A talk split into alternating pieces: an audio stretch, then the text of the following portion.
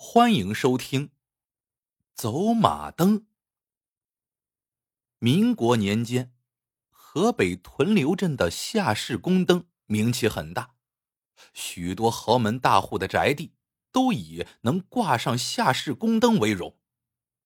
在清朝，夏氏宫灯是专门给皇宫制作宫廷灯具的，因为用料讲究，工艺繁巧。所以，纯手工制作的夏氏宫灯不能大批量生产。夏氏宫灯的工艺传承人夏无思是个二十岁出头的年轻人，他制作出的宫灯十分的精巧，其中有以走马灯最为精美绝伦。只是他为人不善言谈，不喜交际。夏氏宫灯制作方的老掌柜死后。夏无私责无旁贷的接管了作坊。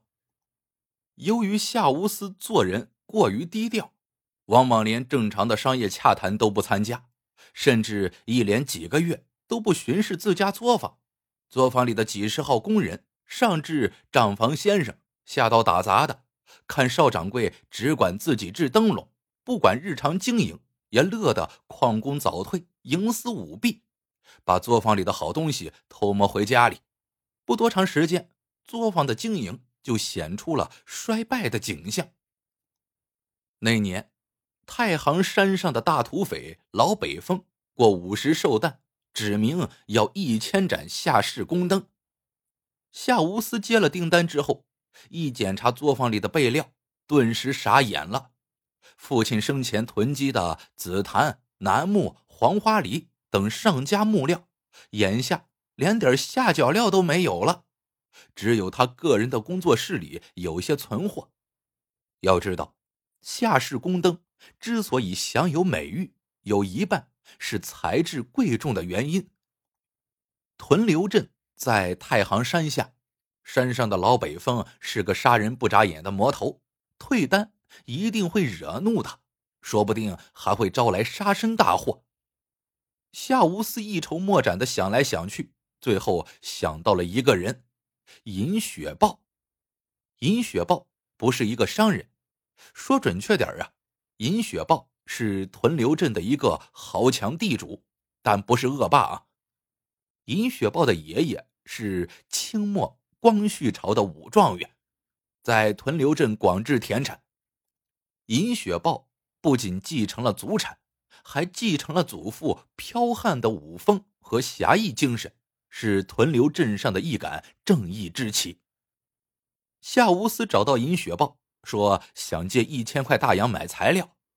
尹雪豹听后说：“一千块大洋不是个小数目，整个屯留镇都知道夏老弟不善经营，我担心借出去的钱会打了水漂。”夏无思红着脸说：“订单已接，交了工后。”就能钱货两清，我接了钱就连本带利的还你。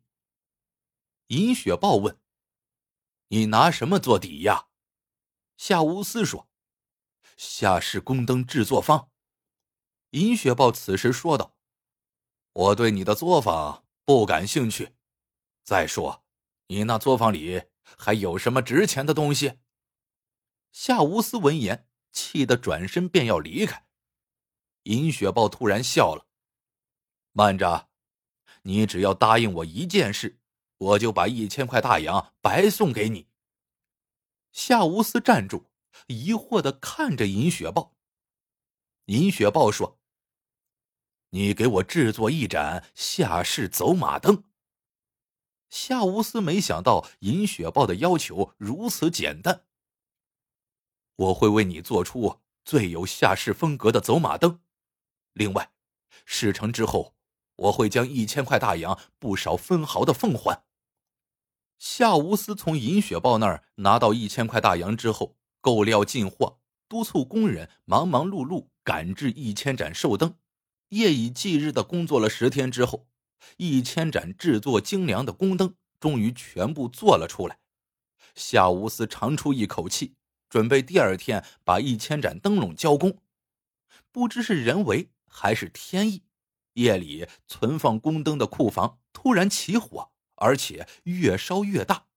左邻右舍纷纷起来帮夏家灭火，防止火势蔓延。半个屯留镇都被惊扰了。尹雪豹家离夏氏宫灯制作坊不远，也带了人来灭火。等大火被扑灭，一千盏宫灯全部被烧毁了。夏无思呆呆的看着宫灯残骸，说不出一句话，只觉得胸中气血撼荡，身子摇摇欲坠。突然，一只大手牢牢的托扶住他的臂肘。夏老弟，火烧去的只是身外物，庆幸的是人没事儿啊。说这话的正是尹雪豹。夏无思把目光从宫灯的残骸上移开，转盯住尹雪豹，只是盯着，仍是一句话也说不出来。尹雪豹叹口气：“老北风那儿，我去给你摆平，一千块大洋。”我说过白送，你只要闲了，就给我做一盏走马灯，我就欢喜不尽了。夏氏走马灯是夏家的招牌灯笼，制作工艺秘而不宣，只有夏无私掌握着这门绝技。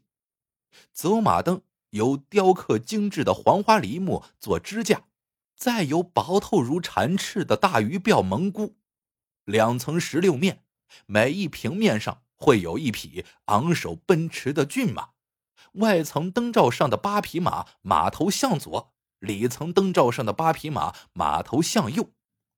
点上蜡烛后，里层平面受热右转，外层平面则向左转，看上去两对骏马由里向外奔出，络绎不绝，声势浩大，仿佛有千万匹之多。一千盏宫灯被毁。血本无归，补做也没有时间。夏无思自知无力偿还银雪豹的一千块大洋，只有倾尽心血给银雪豹制作一盏独一无二的走马灯。夏无思振作精神，把自己关起来，雕刻灯架，打磨表面，精绘马匹，布置机关，一时间忘记了外面混乱的世道。尹雪豹说要替夏无思摆平老北风，还真当了一回事他派人拿了礼品去跟老北风说情，希望免了夏家做灯的差事。老北风听了十分生气，说三天后没有寿灯交来，就要马踏屯留镇。尹雪豹知道老北风是以寿灯为借口，看中他尹家财产是真，就算没有寿灯这档子事儿。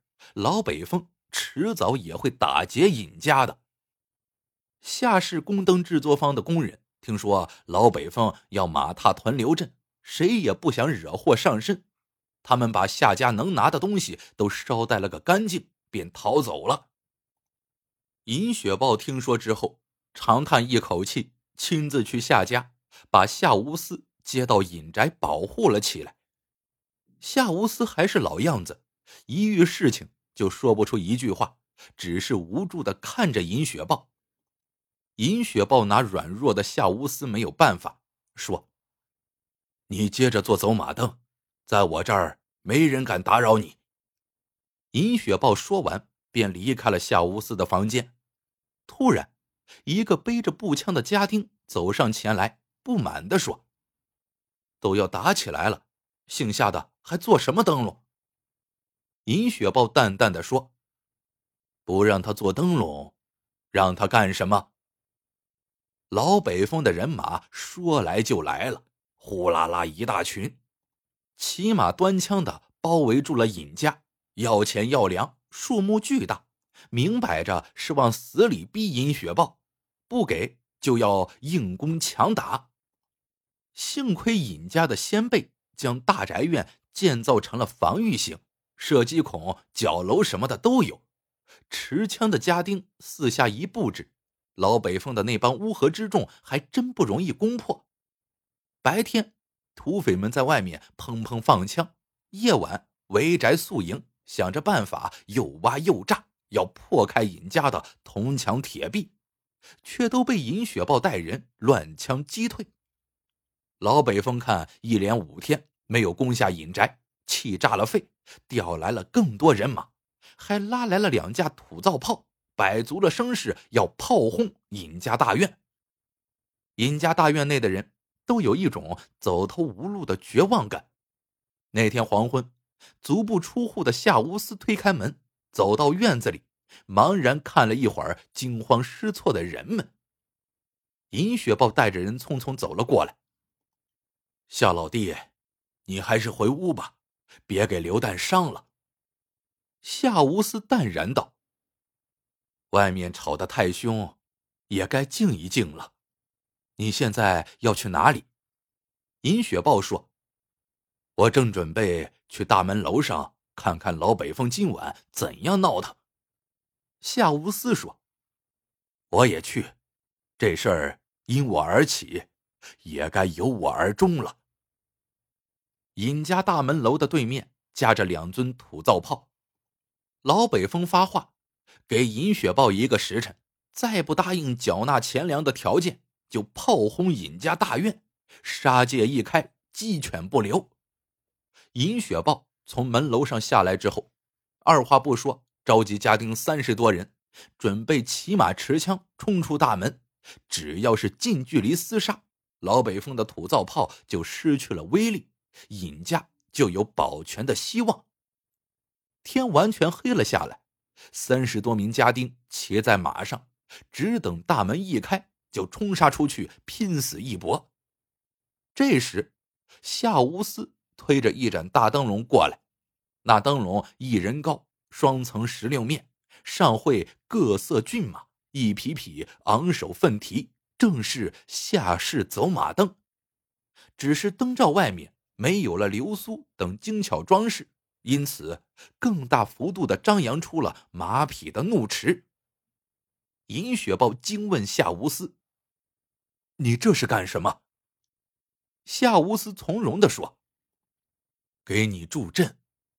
我把这灯立在大门口，灯烛点亮之后，你们再冲杀出去。”夏无私说完，打开大门，把灯笼推到门外。点燃灯罩内手臂般粗细的蜡烛，门外的土匪不知道夏无私搞什么花样，一个个伸着脖子，远远的向这边看稀奇。走马灯被点亮之后，先是放射出柔和的红光，很快就变成了闪烁刺眼的七彩光，光照数丈外，内外两层画屏开始转动。对面的土匪，后面的银雪豹。及众家丁都看到了夏无斯从灯笼里走了出来，飘飘逸逸的如神仙一般。在夏无斯的身后，一匹骏马长颈高昂的奔向左边，另一匹骏马奋蹄右驰，鬃毛飘扬，马匹衔手接尾的分两队奔出，很快挤挤挨挨成了一大片。只见浩浩荡荡的。铺天盖地的奔涌过来，不知几千几万。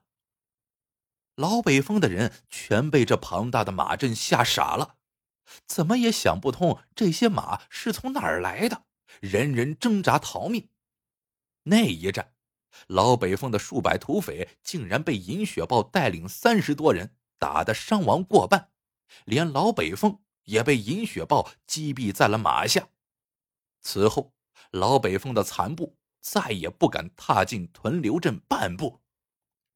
战事一结束，尹雪豹第一个要找的人就是夏无私，但夏无私已经依靠着不转的灯笼气绝身亡了。夏无私身上无伤，面容平静寂寥。有人告诉尹雪豹，说战事快结束的时候，看见夏无私和那些马匹。重新走回了灯里。丧葬人员在给夏无私穿殓寿衣的时候，竟然发现夏无私是个女子。尹雪豹把那盏走马灯小心翼翼的珍藏了起来。不过自此之后，他再也没有点燃过那盏走马灯。故事到这里就结束了。喜欢的朋友们，记得点赞、评论、收藏。感谢您的收听，我们下个故事见。